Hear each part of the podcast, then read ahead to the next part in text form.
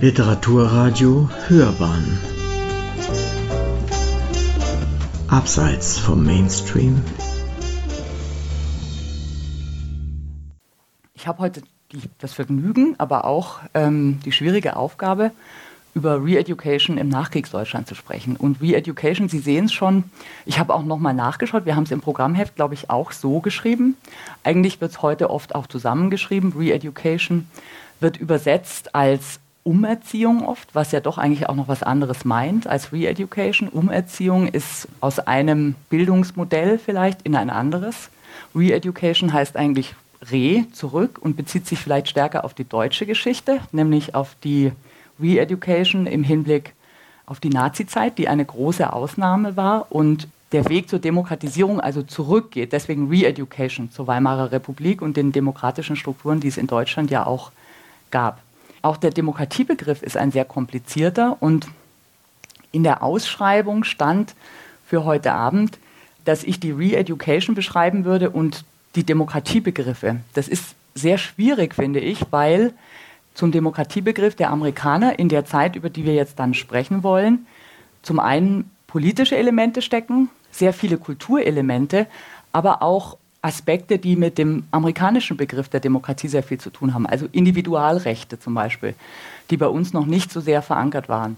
Ähm, individuelle ähm, Rechte auf freie Wahlen. Das Rederecht, das Recht zur Redefreiheit, die Pressefreiheit.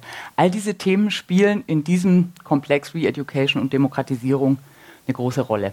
Oder ich würde ganz gerne anfangen mit einer kurzen Einteilung damit sie sich ein bisschen zurechtfinden. Also die, die erste Phase, über die ich sprechen werde, ist eigentlich diese klassische Umerziehungsphase, Re-Education. Dann sprechen wir heute von 1947 ab, würde ich sagen. Da können wir aber auch gerne im Anschluss noch ein bisschen diskutieren über eine Phase, die wir eher mit Reorientierung bezeichnen, weil die Amerikaner ähm, auch im Kontext der weltpolitischen Veränderungen sich eben selber umorientiert haben und auch Erfahrungen mit der deutschen Bevölkerung gemacht haben.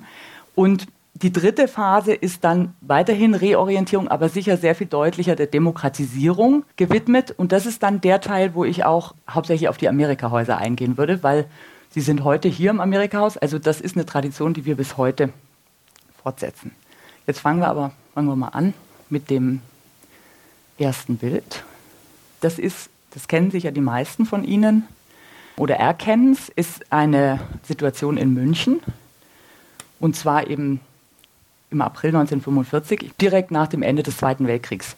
Und ich zeige Ihnen dieses Bild, um nochmal deutlich zu machen, also München auch einfach als Beispiel, weil das gilt natürlich für Deutschland insgesamt, wie groß die Zerstörung war. Also in München, in der Innenstadt, 90 Prozent der Innenstadt zerstört. Man sieht es heute gar nicht mehr so wirklich, weil München ja sehr historistisch wieder aufgebaut wurde, während andere Städte, Köln, äh, Nürnberg und so weiter, eben heute auch noch deutlich anders aussehen. Insofern wollte ich Sie mit dem Bild nochmal in diese Zeit zurückbringen, die einerseits bedeutet Zerstörung, auch Mangel und andererseits aber die Stunde Null. Ein Begriff, der, der sehr wichtig ist in dieser Debatte um Re-Education und Demokratisierung, weil Stunde Null bedeutet, das können Sie vom Begriff auch schon erahnen, eigentlich, dass es eine, eine leere Situation ist, die gefüllt werden kann, eine Zäsur. Es gibt gerade in den letzten Monaten und Jahren ein paar neue Publikationen. Vielleicht haben Sie von Harald Jäner gesehen, Wolfszeit. Der hat den Buchpreis gewonnen der Leipziger Buchmesse, schreibt ein Buch über die Deutschen und die unmittelbare Nachkriegszeit und benennt es eben als Wolfszeit und beschäftigt sich sehr damit, gesellschaftliche Konflikte unter verschiedenen Gruppen und wie brutal eigentlich die gesellschaftliche Situation war. Also auch diese Mangelsituation, Hungersituation, es war nichts da, es kamen sehr viele Kriegsversehrte zurück. Und insofern ist Wolfszeit eigentlich ein schöner Begriff dafür und beschäftigt sich weniger mit dieser Stunde Null, sondern eher mit den Jahren, die eben bedeutet haben, dass es eine Entwicklung gab. Diese drei Herren kennen sicher die meisten von Ihnen. Stalin, Truman und Churchill. Ich zeige sie Ihnen deswegen, weil die Potsdamer Konferenz im Sommer 1945 so ein wichtiger Aspekt ist in der Politik der Nachkriegszeit. Und zwar insofern, als dass in der Potsdamer Konferenz die Regelungen für die Nachkriegszeit geschaffen werden sollten. Das waren die drei, die als Kriegsgewinner gelten konnten und die verhandeln konnten über die Regelungen, äh, wie mit Deutschland umgegangen wird. Und die Potsdamer Konferenz war erstmal ein Versuch, streng mit Deutschland umzugehen. Also die ausformulierten Maxime waren Denazifizierung, ähm, die Kriegsverbrecher sollten verurteilt werden, Demilitarisierung und tatsächlich auch eine Re-Agrikulturalisierung. Also Deutschland sollte unter keinen Umständen wieder zu wirtschaftlicher Stärke kommen. Also ein sehr strenges Vorhaben für Deutschland. Die Potsdamer Konferenz ist da also ein wichtiger Schritt gewesen.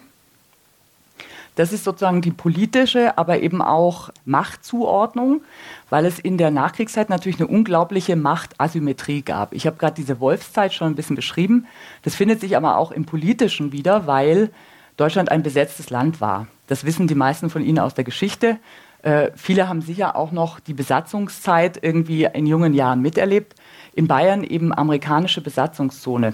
Und sehr relevant für diese Zeit ist eben, dass Besatzungszone bedeutet hat, es gab ein Military Government, das die ähm, jeweiligen Besatzungszonen verwaltet hat. Und für dieses Military Government gab es auf amerikanischer Seite für das Joint Staff Committee bestimmte Regelungen, die vorgegeben haben, wie mit der deutschen Bevölkerung umzugehen ist. Und die waren eben in dieser frühen Phase direkt nach 1945 sehr streng. Es gab ein Handbuch, das ist eine Ausgabe von 1944, Handbook Governing Policy and Procedure for the Military Occupation of Germany. Also Militärokkupation und ein Handbuch, wie man sich verhalten soll. Und Sie können sich vorstellen, in dieser Konstellation, dass man von den Deutschen angenommen hat, sie sind alle autoritätshörig und sie haben ja dem Führerkult auch sehr angehangen, geht dieses Handbuch insofern mit den Deutschen als sehr bedrohlichen Feinden um. Und es soll keine zu nahen sozialen Beziehungen geben. Die amerikanischen Soldaten sollen auch in dieser Phase, über dieses Handbuch beschrieben, sich zum Beispiel von den deutschen Kindern fernhalten. Sie sollen keine Lebensmittel teilen und so weiter. Sie wissen, dass es dann alles in kürzester Zeit ein bisschen anders gegangen ist, weil wir heute eben sehr viel Forschung haben in dieser unmittelbaren Nachkriegszeit, wie die Interaktionen stattgefunden haben. Und tatsächlich spielt für dieses Handbuch und diese frühe Zeit auch das Fraternisierungsverbot eine große Rolle, das Sie wahrscheinlich als Begriff auch kennen. Also das Verbot von amerikanischen Soldaten zum Beispiel, sich mit deutschen Frauen zusammenzutun, das auch nicht sehr lang aufrecht ähm, zu erhalten war. Aber in dieser frühen Phase spielt es eben eine große Rolle. Und es gab ein Handbuch, das also jeder Soldat an die Hand bekommen hat. Jetzt kommen wir noch mal kurz auf München zu sprechen. Das sind die amerikanischen Soldaten der Division, die in München gelandet sind, hier mit dem Schild Hauptstadt der Bewegung. Äh, München hat für die amerikanischen Soldaten, und da gibt es wirklich einige sehr spannende Tagebuchaufzeichnungen, unter anderem von Melvin Lasky, der als Kriegsberichterstatter hier war, der dabei war, als das Konzentrationslager in Dachau befreit wurde und auch hier in München dabei war, wie diese Erfahrungen von den amerikanischen Soldaten waren. Also jetzt nochmal im Kontext der Fraternisierungs, des Fraternisierungsverbots und dieses Handbuchs. Viele der amerikanischen Soldaten hatten wenig Wissen auch um Deutschland. Sie kannten die deutsche Kultur als äh, Goethe und Schiller und was man so in der ähm, aus amerikanischer Sicht als Hochkultur verstehen würde, auch die klassische, klassische Musik und solche Dinge, aber sie waren eigentlich nicht sehr vertraut mit Deutschland und sie waren vor allem nicht sehr vertraut mit dem Nazisystem. Das heißt, sie sind hierher gekommen und bei der Befreiung Dachaus sind es eben erschütternde Berichte, von diesen oft sehr jungen amerikanischen Soldaten, weil sie überhaupt nicht darauf vorbereitet waren, was sie gefunden haben. Und insofern kann man sich vorstellen, dass dann auch diese Encounters mit den Deutschen erstmal sehr feindlich waren, weil man überhaupt nicht verstanden hat, was eigentlich in Deutschland passiert war. In München, Hauptstadt der Bewegung, das spielt eine besondere Rolle, deswegen hatte ich das Schild auch gerade genommen, weil München eben für die Amerikaner der Ort war, wo die Nazi-Entwicklung begonnen hat. Und insofern, da kommen wir nachher auch nochmal drauf zurück, inwiefern das dann eine Rolle spielt für politische Entscheidungen, auch für kulturpolitische Entscheidungen, auch im Kontext der Amerikahäuser.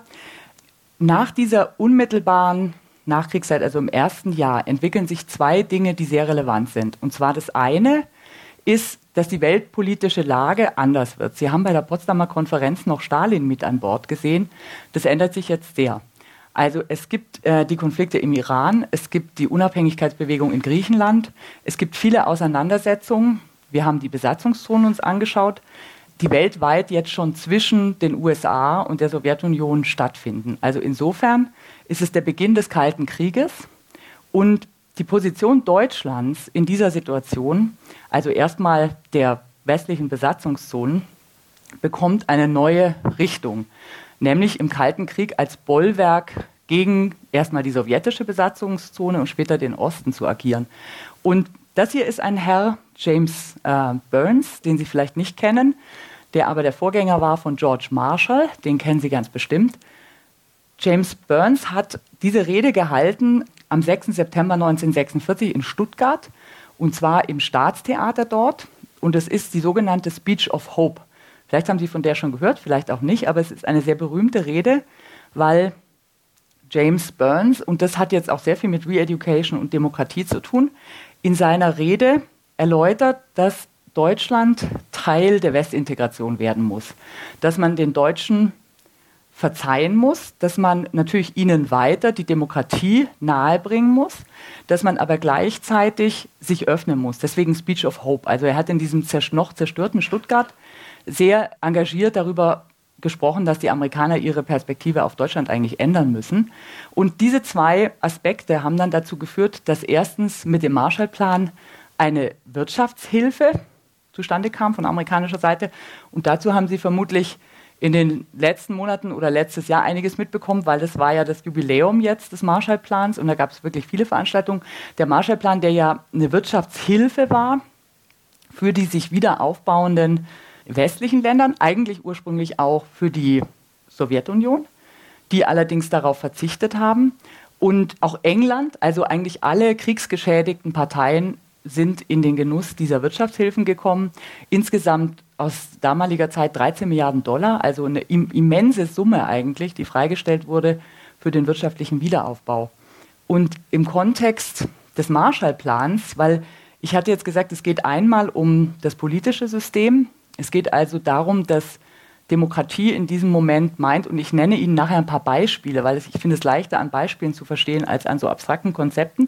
Demokratie meint einmal politische Entwicklungen, also freie Wahlen und so weiter. Hier in München war es zum Beispiel so 1945, dass Karl Scharnagel als Bürgermeister eingesetzt wurde von der Besatzungsmacht.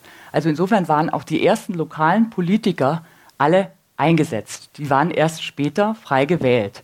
Insofern waren diese Modelle der Demokratie, wurden erst nach und nach umgesetzt. Ein ganz zentrales Element der frühen Re-Education und Demokratisierung war die Änderung der Lehrpläne, also für die Schule. Erziehungsaspekte, dass man die Lehrpläne neu geschaffen hat. Das war ein ganz wichtiger Aspekt. Und was ähm, ein interessanter, aber eigentlich ein bisschen anders gelagerter Aspekt ist, das wird hier deutlich im Smith-Mund Act also ein Gesetz tatsächlich, US Information and Educational Exchange Act of 1948 und eben auch ein Public Law. Das wurde lange diskutiert, erst fast zwei Jahre. Seit eigentlich der Speech of Hope von Bryce wurde dieses Gesetz diskutiert. Es kam dann, wurde also vom Kongress erlassen. Und in diesem Gesetz ist die Rede von Public Diplomacy und was die USA tun, um mit diesem Konzept von Public Diplomacy vor allem in der Besatzungszone Kulturpolitik umzusetzen. Und Public Diplomacy ist jetzt ein Begriff, der uns heute eigentlich relativ geläufig ist. Also Public Diplomacy im Sinn von, es gibt Diplomacy, das ist ähm, im militärischen und politischen Sinn, und es gibt Public Diplomacy, die Wirkung in die Öffentlichkeit hinein. Das war aber damals ein ganz neuer Begriff und hat auch ganz neue Kulturformen gemeint und hat sich eben damit auseinandergesetzt, dass bei den Deutschen noch ein Mangel an Verständnis für die Zivilgesellschaft erkannt wurde, dass sie sich also stärker für die Gemeinschaft einsetzen sollen und auch diese Formen der Demokratie umgesetzt werden sollen. Und jetzt kommen wir zu den Amerikahäusern. Die Amerikahäuser sind ein Beispiel für diese kulturpolitischen Aspekte. Ich würde Ihnen gerne noch ein anderes Beispiel nennen, auch hier in München Radio Free Europe. Kennen Sie wahrscheinlich auch alle, die Gebäude äh, in der Oettingenstraße. Also eine Möglichkeit, die geschaffen wurde, Radio zu machen. Insofern ähm, war Radio schon immer eine gute Möglichkeit. Die Amerikaner haben eine lange Tradition auch mit dem Radio. Wenn Sie an Präsident Roosevelts Fireside-Chats denken, also überhaupt die Mobilisierung für den Krieg ist übers Radio erfolgt. Die Leute haben am Radio zugehört und waren so begeistert von FDRs Reden. Insofern war das auch ein Mechanismus in Deutschland, die Meinungsfreiheit und die Redefreiheit zu institutionalisieren. Man hat eine neue Medienlandschaft geschaffen. Radio Free Europe ist ein Element. Die Gründung vieler bis heute bestehender deutscher Zeitungen ist ein anderes. Also Süddeutsche Zeitung zum Beispiel wird in der Zeit gegründet, Münchner, der Münchner Merkur wird in der Zeit gegründet. Und zwar oft in Zusammenarbeit der amerikanischen Besatzungsregierung mit Re emigrierten Personen, also mit Personen, die ins Exil gegangen waren in die USA, die dann mit zurückkommen. Also insofern die Medienlandschaft ein gutes Beispiel. Dann haben Sie vielleicht schon gehört vom Congress for Cultural Freedom. Der wurde in Berlin gegründet, 1950, eigentlich eine intellektuellen Organisation, die mit der Zeitschrift Der Monat auch sehr aktiv gew gewesen ist in intellektuellen Kreisen. Und der Monat, da ging es also um viele politische Fragen, auch die Westintegration, die Neugründung der Bundesrepublik, all diese Themen wurden aufgenommen und zwischen internationalen Intellektuellen kursiert. Und der Monat hat eine große Rolle gespielt, auch als sozusagen Basis für ein Netzwerk von Intellektuellen, das in der Zeit entstanden ist. Interessanterweise, wie wir heute wissen, und zwar auch noch nicht allzu lang, war das auch eine Möglichkeit, haben manche von Ihnen vielleicht auch schon mal gehört, für den CIA Gelder auszugeben. Also insofern wurden viele von diesen Aktivitäten, weil sie eigentlich auch gegen den Kommunismus agieren sollten, über den CIA finanziert und unterstützt. Das ist sehr interessant und da entsteht im Moment auch noch ziemlich viel Forschung, weil viele von den Dokumenten auch jetzt erst in den letzten Jahren freigegeben wurden. 1950 gegründet, wie gesagt, also Congress for Cultural Freedom ist ein interessantes Beispiel. Dann hatte ich die Medien schon genannt. Die Amerikahäuser waren ein Ort, der sehr wichtig war, und zwar nicht nur in den größeren Städten, sondern auch im ländlichen Bereich. Direkt nach dem Zweiten Weltkrieg gab es über 100 Amerikahäuser in Deutschland. Viele waren allerdings kleinere Reading Rooms und haben auch nur eingeschränkte Funktionen erfüllt. In München ist es so, dieses Amerikahaus ist eigentlich schon das zweite. Es gab hier sogar den allerersten sogenannten Reading Room in Deutschland, und zwar in der Beethovenstraße. Und diese Reading Rooms waren eigentlich gedacht für Amerikaner. Die Amerikaner sollten Informationsmaterial dort bekommen können, konnten also die Tageszeitungen lesen und so weiter. Und wer Zugang bekommen hat, schon direkt nach dem, nach dem Ende des Krieges, also ab Mai, Juni 1945, waren Journalisten und ich hatte vorher gesagt, dass die neuen Lehrpläne so eine große Rolle gespielt haben. Also auch Personen, die daran beteiligt waren, Public Education und Education neu zu strukturieren, die durften in diese Leseräume. Und Sie können sich vorstellen, nach der Nazizeit war der ganze Kulturbegriff ja extrem eng. Also man hatte in Deutschland überhaupt keine internationale Presse gesehen. Insofern war das ein unglaublich interessantes Areal, dieser Reading Room, wo das sich auch große äh, Beliebtheit erfreut hat. Jede Menge Leute wollten dorthin kommen und man hat den Reading Room relativ schnell für die Öffentlichkeit aufgemacht, damit jeder die Tageszeitungen lesen konnte und es ist aus allen Nähten geplatzt. Und insofern ist dieses Amerika-Haus in der Arzestraße, und das ist das Gebäude, das Sie heute, nehme ich an, auch alle kennen, die Musikhochschule, ähm, eigentlich schon das zweite Amerika-Haus. Und das ist ein besonderes Gebäude weil es eben, wenn Sie sich nochmal die nationalsozialistische Struktur zurückerinnern, hier dieses ganze Areal ist ja voll gewesen eigentlich von Nazi-Institutionen, würde ich jetzt mal sagen, Reichsgerichtshof und so weiter. Die heutige Musikhochschule ist der Führerbau, der ehemalige Führerbau. Und die Amerikaner haben in der Militärregierung sehr oft sehr dezidiert symbolische Orte gewählt, wo diese Amerikahäuser geschaffen wurden. Und auch dies natürlich ein Ort, der neu besetzt werden sollte. Und das ist eigentlich Teil auch dieser Re-Education-Politik, dass man Orte neu besetzt. Insofern sollte der ehemalige Führerbau ein Amerika-Haus sein, das ein offenes Haus ist. Und jetzt zeige ich Ihnen noch ein paar Bilder. Also hier ist es halt sehr schön zu sehen, finde ich, bei dieser Außenfassade das Amerika-Haus. Dann das Amerika-Haus in dieser Form, jetzt eben mit, dem, mit der amerikanischen Flagge und dem amerikanischen Weißkopfseeadler hier an derselben, hier an derselben Stelle, wo vorher das Hakenkreuz gewesen ist. Also insofern wirklich eine sehr symbolische Besetzung von Orten. Und drin sah es so aus, also auch, wenn Sie sich jetzt nochmal in die 50er Jahre zurückversetzen, was Ihnen sicher nicht so leicht fällt, aber vielleicht können Sie doch so Biedermeier-Stil und so kurz evozieren, dann war diese Art von Inneneinrichtung für so einen öffentlichen Lesesaal natürlich unglaublich modern und unglaublich offen. Und offen auch insofern, als dass diese Regale das amerikanische Buchsystem dargestellt haben. Also es sollte wirklich eine Public Library sein, wo man Zeitschriften, Open Shelf System selber rein und rausnehmen konnte. Das war für deutsche Bibliotheken überhaupt nicht üblich, weil man musste, das ist, ist bis heute in der Stabi ja immer noch nicht ganz so einfach, Bücher zu bekommen, aber man musste eigentlich in deutschen Bibliotheken sich vorher anmelden und dann ähm, darum bitten, Bücher zu bekommen. Und wenn man viel Glück hatte, durfte man mit ein oder zwei Büchern nach Hause gehen. Also hier war Public Library Open Shelf, wo man wirklich an die Regale gehen konnte. Und Das hat aber auch dezidiert einen Effekt gehabt, der Teil dieser Demokratisierung American Style, würde ich jetzt mal sagen, war. Nämlich, dass man sich natürlich sehr viel Material angeschaut hat, das mit den USA zu tun hatte. Also die USA waren schon als Modell dauernd präsent. Weil zum Beispiel eine Zeitschrift, die sehr gern gelesen wurde, war das Life Magazine. Kennen Sie vielleicht noch? Sehr schön bebildert und vor allem in den 50er Jahren voll von Kitchen Appliances, also Küchengeräten, die man in den USA bekommen kann, ähm, die es bei uns noch gar nicht gab. Also die ganzen Mother's Little Helper, diese ganzen Geräte und so weiter. Das heißt, das hatte auch die Funktion, jetzt mal in Form von diesen Zeitschriften, den amerikanischen Lebensstil als demokratischen Lebensstil an die Deutschen zu kommunizieren. Und es sollte auch umgesetzt werden und ich finde, es ist relativ nachvollziehbar auf diesem Bild über die Innenarchitektur. Aber auch auf diesem Bild und die Arzestraße hat eben 1948 eröffnet. Wir wissen nicht ganz genau, wann dieses Bild ist, aber es muss eigentlich auch noch in der relativ frühen Phase gewesen sein, dass es ein Ort war, wo man sich auch einfach aufgehalten hat und gerne aufgehalten hat. Und auch da haben die Amerikaner sehr geschickt zum Beispiel Mittagstisch angeboten. Also es gab einfach eine warme Suppe. Das war schon mal in diesem Nachkriegsdeutschland ein sehr gutes Argument, ins Amerikahaus zu gehen, wenn man was zu essen bekam, weil es immer noch sehr schwierig war, an warmes Essen zu kommen.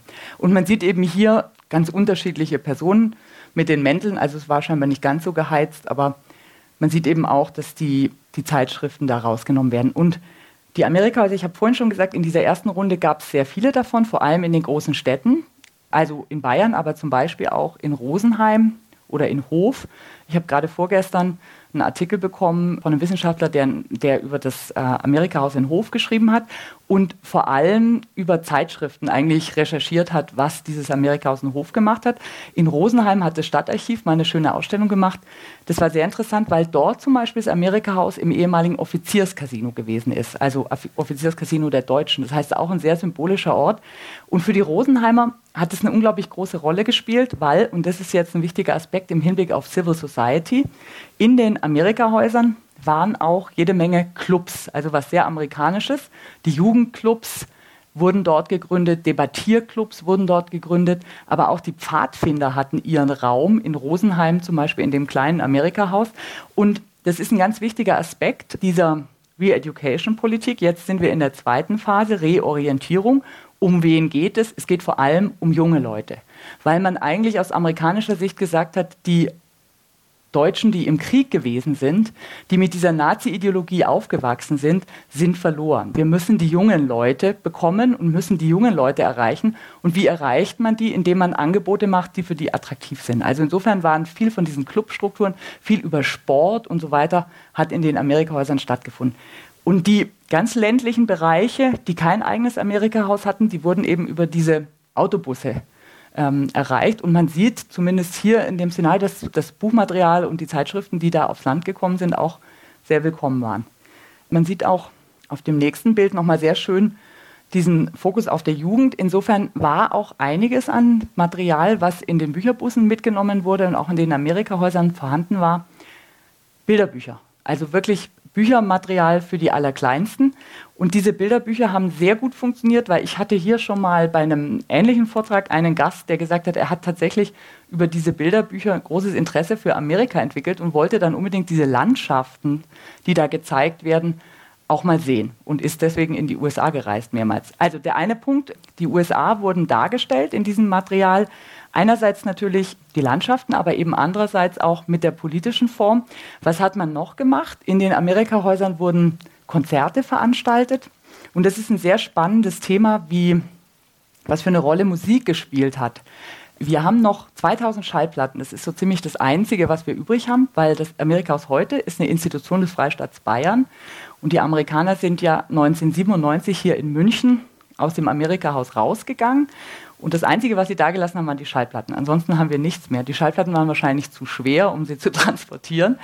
Oder es ist nur ein Restbestand, weil es gab eben die Bibliothek und es gab tatsächlich dann auch so Hörkabinen, wo man diese Schallplatten anhören konnte. Und viele dieser Schallplatten sind extra gemacht worden für Deutschland. Was für Musik wurde darüber geschickt? Also interessanterweise haben die Amerikaner, und da gibt es auch sehr schöne ähm, Artikel, Alex Ross hat dazu ein Buch geschrieben, Musik als Kulturpolitik, haben Sie identifiziert, dass die Russen auch für die klassische Musik stehen? Wofür kann Amerika stehen? Wird also ein bisschen schwierig. Sie haben tatsächlich Jazz identifiziert als das amerikanische Moment und haben Jazzmusiker nach Europa geschickt, die sogenannten Jazz Ambassadors, die dann, auch Louis Armstrong war dabei, andere sehr bekannte Jazzmusiker. Manchmal haben wir auch Gäste hier, die noch sagen, sie waren drüben im Amerika-Haus, viel in den Jazzkonzerten in den 70er, 80er Jahren auch noch. Jazz war natürlich auch eine wunderbare Möglichkeit. Und jetzt denken Sie nicht zu viel über die Situation in den USA nach, weil in der Zeit sind die USA ja selber noch ein segregiertes Land und in den Südstaaten ist Whites only. Also ähm, Schwarze dürfen nicht dieselben Toiletten besuchen, dürfen nicht dieselben Restaurants besuchen, dürfen auch erstmal noch nicht im Bus sitzen. Aber sie werden nach Europa gebracht als Jazz Ambassadors. Und es gibt da wunderbare Beschreibungen. Das Deutsche Historische Institut in Washington hat Briefe gesammelt von vor allem schwarzen GIs, die auch in Deutschland waren. Und es gibt wirklich sehr eindringliche Beschreibungen von denen, wie sie nach Deutschland gekommen sind und sich hier so frei bewegen konnten wie nie zuvor. Und das gilt für die schwarzen Musiker auch. Die waren im selben Hotel untergebracht, in denselben Räumen wie die weißen Musiker. Das kannten sie aus den USA nicht, weil selbst in New York gab es ein Hotel für die Schwarzen und es gab ein Hotel für die Weißen.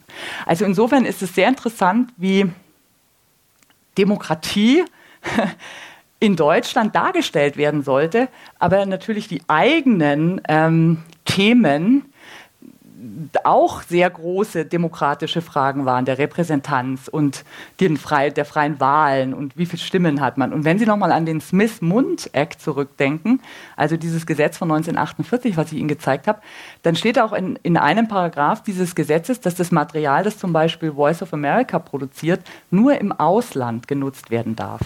Weil natürlich die ganzen Forderungen im demokratischen Kontext zu Hause nicht unbedingt alle umgesetzt waren. Also insofern ist es sehr spannend und auch sehr widersprüchlich, aber jedenfalls wurden Jazz Ambassadors als Musiker nach Deutschland geschickt und es hat, glaube ich, ganz wunderbar funktioniert, weil von den Jazzkonzerten hören wir viel und es wird auch beschrieben in der, in der Forschungsliteratur, dass es für viele wirklich ein Eintritt sozusagen in ein amerikanisches Musikverständnis war. Also das hat gut funktioniert. Was ist noch passiert und das ist ein weiteres Beispiel für die Kulturpolitik, wie sie gemacht wurde, Dokumentarfilme sind gezeigt worden. Diese Filme hießen auch Marshall-Filme, also es war nach dem Marshallplan ein Filmprogramm und waren Dokumentarfilme, die sich oft mit kleinen Themen beschäftigt haben, aber auch mit der Multikulturalität der USA. Also es ging oft um die großen Städte und wie viele unterschiedliche Personen dort leben. Es ging oft um die Einwanderungsgeschichte. Also wir haben hier ein Chinesenviertel, wir haben hier ein irisches Viertel und so weiter. Natürlich in der Zeit in den USA überhaupt nicht unproblematisch, aber eben ein Element in diesen Dokumentarfilmen zu zeigen, wie vielfältig eine Demokratie eigentlich sein sollte. Und besonders der Aspekt der Jugend. Und ähm, ich hatte vorhin schon gesagt, das Einzige, was wir hier behalten haben, sind die Schallplatten. Ich habe auf dem, tatsächlich auf dem Theresienwiesenflohmarkt auch noch andere Sachen gefunden, die mit dem Amerikahaus zu tun haben, und zwar diese Plakate, worüber ich mich sehr gefreut habe, weil sie sehr schön illustrieren. Wir sind jetzt in den 50er Jahren, aber immer noch im Amerikahaus in der Arzestraße. Also Sie können sich sicher vorstellen, bei einer jüngeren Generation ist es immer ein bisschen schwierig, wenn ich über Plakate spreche, die ausgehängt wurden, weil heute ist das überhaupt keine Kommunikationsform mehr. Aber Sie können sich vorstellen, diese großen Ausstellungen, die wirklich Zehntausende von Leuten angelockt haben, mit dieser Art von Plakat beworben, also in diesem Fall im Jahr 1952 ist es, glaube ich, amerikanische Malerei und Grafik, bunt, ein sehr eigenes Lettering, in diesem Fall Tiki, Kunst der Südsee, sehr exotisch. Und es ist aber auch, wenn Sie an Dada denken zum Beispiel, eine ureuropäische Tradition natürlich. Kunst in Plakatform zu präsentieren und damit auch gesellschaftspolitische Themen zu repräsentieren. Also insofern gibt es einmal diese Umwendung, aber es gibt auch die Tradition, die eigentlich fortgesetzt wird. Und dieses Plakat finde ich sehr interessant wegen der Tiki-Form. Es gibt dann noch ein paar andere moderne internationale Grafik. Die Moderne spielt auch eine große Rolle, wie die Moderne inszeniert wird. Also insofern sollen die Amerikaner und soll die USA auch immer als das moderne Land repräsentiert werden. Forum des Westens, ein ganz wichtiger Punkt der Demokratisierung. Ich habe vorhin schon gesagt, Teil des Marshallplans war auch die Westintegration. Wir sind jetzt in den 50er Jahren so weit, dass es die Gründung der BRD 49 ja gab und dass Deutschland auch der NATO beigetreten ist. Also die Westeingliederung zu großen Teilen stattgefunden hat. Man aber weiterhin mit den Amerikahäusern und den Programmen dort eigentlich eine Idee des Westens verfolgt, die eben in vielerlei Dingen ihre Umsetzung gefunden hat. Malerei, Musik und hier ein ganz wichtiger Aspekt, Fulbright-Studenten stellen aus, vielleicht kennen Sie das Fulbright-Programm, das existiert bis heute. Inzwischen Hunderttausende Wissenschaftler, die von den USA aus mit dem sogenannten Fulbright-Programm nach Deutschland gekommen sind oder von Deutschland aus, und das ist der größere Teil, in die USA gehen konnte, um dort zu forschen, um dort zu studieren.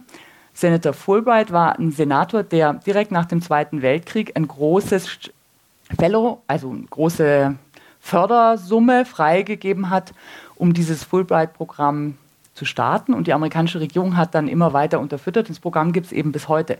Wir haben in München auch eine sehr aktive Fulbright Alumni-Gesellschaft. Also diese Austauschprogramme, die in der Zeit gestartet wurden. Es gibt auch ein sehr schönes äh, Programm, Parlamentarisches Partnerschaftsprogramm für Schulkinder, die ein Highschool-Jahr verbringen. Die haben dazu geführt, dass wirklich Tausende von Personen von Anfang an eigene persönliche Erfahrungen in den USA machen konnten. Und das war eine ganz wichtige Säule, eine ganz wichtige Basis für die Westintegration und für die transatlantischen Beziehungen. Jetzt zeige ich Ihnen nur noch mal ein bisschen was zu München, weil wir in München dann in dieser zweiten Runde der Amerikahäuser in den 50er Jahren, die Programme, die ich Ihnen gerade gezeigt habe, die haben alle noch in der Arztestraße stattgefunden. Und dann hat es mit der Gründung des US Information Center 1953 schon eine neue Entwicklung gegeben, nämlich dass man, also im Hinblick auf die Amerikahäuser, dass man die Programme konzentrieren wollte. Man hat auch im Grunde nicht mehr so viel Geld ausgeben wollen, weil dieses Amerikahaus in der Arzesstraße hatte teilweise 40 bis 50 Bibliothekare. Das war also richtig aufwendig und eine richtig große Institution. Man hat also die, hat jetzt sozusagen Synergieeffekte geschaffen, hat verschiedene kleinere Amerikahäuser geschlossen. Da wurde dann in Bayern zum Beispiel Regensburg und Hof geschlossen, während man darauf gesetzt hat, in den wichtigen Städten neue zu bauen. Und in München ist dann dieses Haus, das Sie wahrscheinlich die meisten von Ihnen kennen, am Karolinenplatz, das gerade generalsaniert wird und wir im nächsten Sommer wieder beziehen werden, wurde gebaut und zwar an einer Stelle, wo eben vorher das Lotzbeck-Palais stande, mit 1920, das dann im, im Krieg zerstört wurde.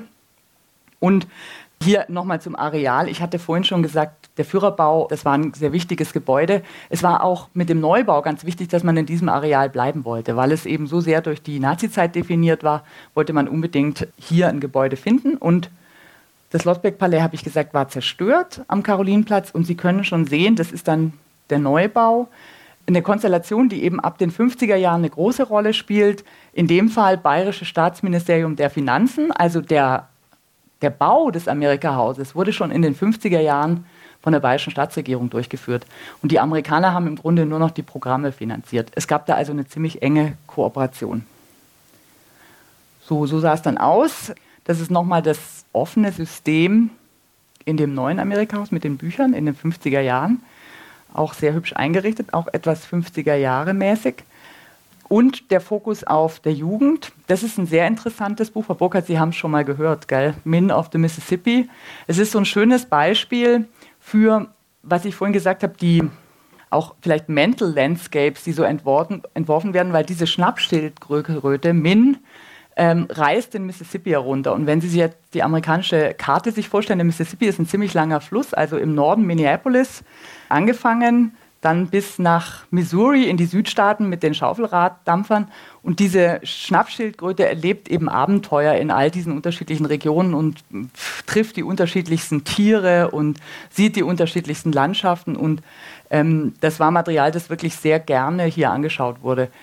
Ich bin schon mal gefragt worden, ob das Bild gestellt ist. Ich finde es auch schwer zu beurteilen, weil natürlich einige von den Bildern, die wir haben, sind aus dem SZ-Archiv. Wir haben selber ja gar kein Bildmaterial, dieses gehört dazu. Und es wurden bestimmt jede Menge Bilder gemacht, die auch Propagandazwecke hatten, natürlich um die Programme zu Hause zu verkaufen. Also insofern ist ein solches Bild natürlich auch ein wunderbarer Beweis zu sagen, unsere, unser Re-Education und Demokratisierungskonzept geht auf. Die jungen Leute lesen die Bücher und lachen und ähm, sind engagiert dabei. Ich weiß es nicht. Es ist auf jeden Fall so, dass es sehr viele äh, Zeitzeugeninterviews gab und das Material auch war schon für Reinhild Kreis zum Beispiel, die ein Buch geschrieben hat über die Amerikahäuser, vor allem seit den 60er Jahren, aber auch die frühen äh, Berichte sich angeschaut hat. Und da waren schon sehr viele Personen, die sehr regelmäßig in diese Häuser gegangen sind, weil sie eben doch ein ganz anderes Bildungsideal vorgefunden haben. Wenn Sie jetzt an die gesellschaftspolitische Situation in Deutschland denken und auch die Stimmung an den Universitäten, dann haben wir ja doch noch bis spät in die 60er Jahre gebraucht, bis vieles von dem, was wir heute als selbstverständlich Teil unserer Demokratie empfinden, eigentlich umgesetzt wurde. Insofern waren es auf jeden Fall sehr lebendige Orte, wo sehr viele Jugendprogramme angeboten wurden und die wurden auch sehr gut angenommen. Jetzt machen wir einen Schritt in die spätere Zeit. Die Amerikahäuser sind ab den 50er Jahren auch sicher deswegen weiterfinanziert worden, weil wir uns jetzt nicht mehr nur im Kalten Krieg befinden, sondern es durchaus auch heiße Kriege gibt. Also die Konfrontationen, wenn Sie an Vietnam denken, ähm, auch an die südamerikanischen Länder, an Kuba, an die Kuba-Krise, auch schon an Berlin 48. Also es gibt einige Szenarien, wo der Kalte Krieg zum heißen Krieg wird und weiterhin bleibt das geteilte Deutschland natürlich direkt an der, an der Front dieser beiden Systeme.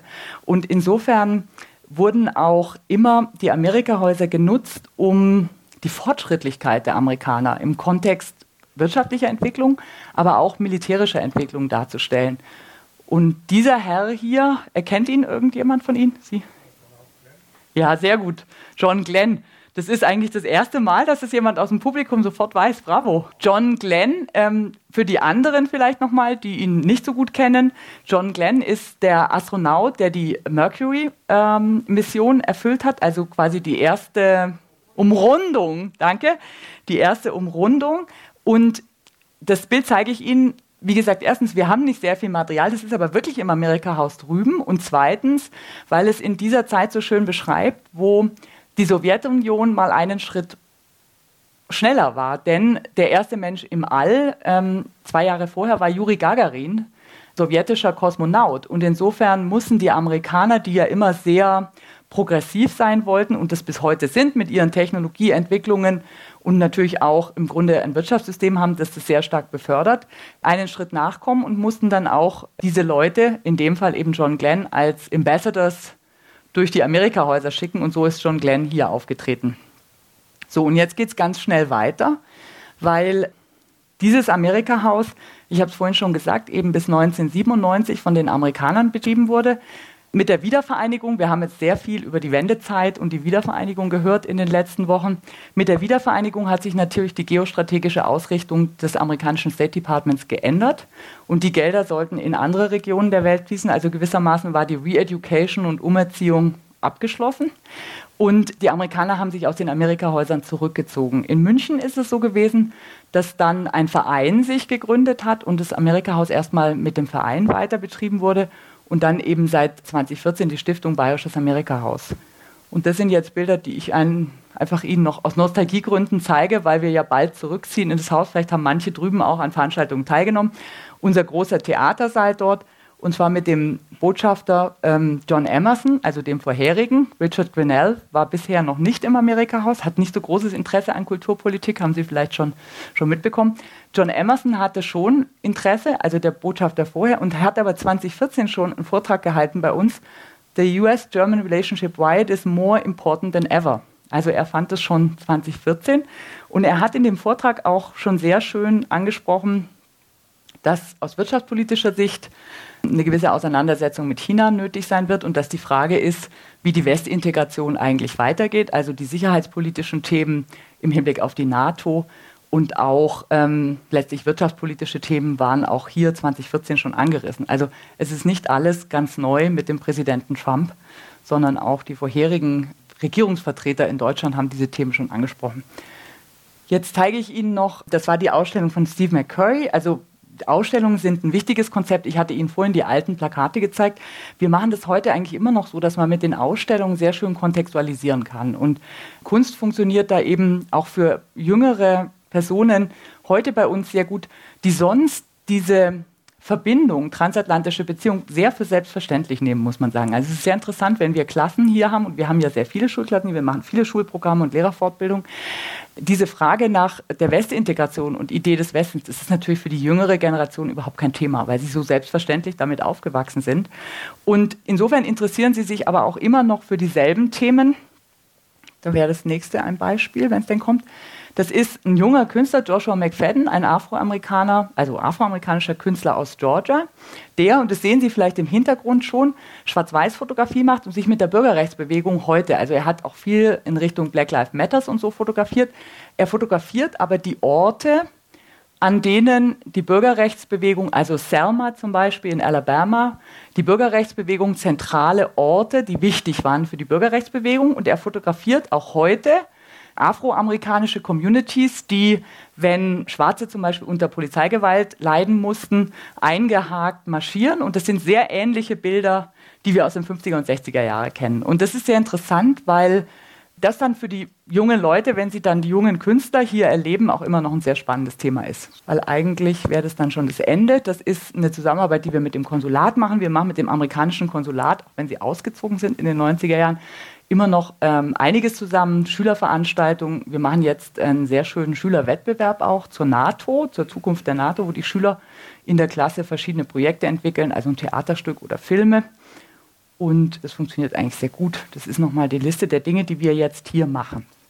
Jetzt wäre ich im Grunde am Ende meines Vortrags und wollte aber nochmal zusammenfassend vielleicht darauf hinweisen, dass mir also sehr daran gelegen ist, dass ich hoffentlich klar machen konnte, dass es diese verschiedenen Phasen der Re-Education gibt, die sich auch verbinden mit unterschiedlichen Fragestellungen. Also in der frühen Phase Potsdamer Abkommen sehr streng, Denazifizierung, politische Programme, aber vor allem auch erstmal Distanz. Dann in der Phase ab 46, da hatte ich Ihnen die Rede von James Burns auch genannt als Speech of Hope, und den Marshallplan dann letztlich 48 Westintegration, wirtschaftliche Integration und damit auch andere Vorstellungen von, wie man zusammenarbeitet, stärkere Demokratisierungselemente und diese Zwischenphase eben als Reorientierung.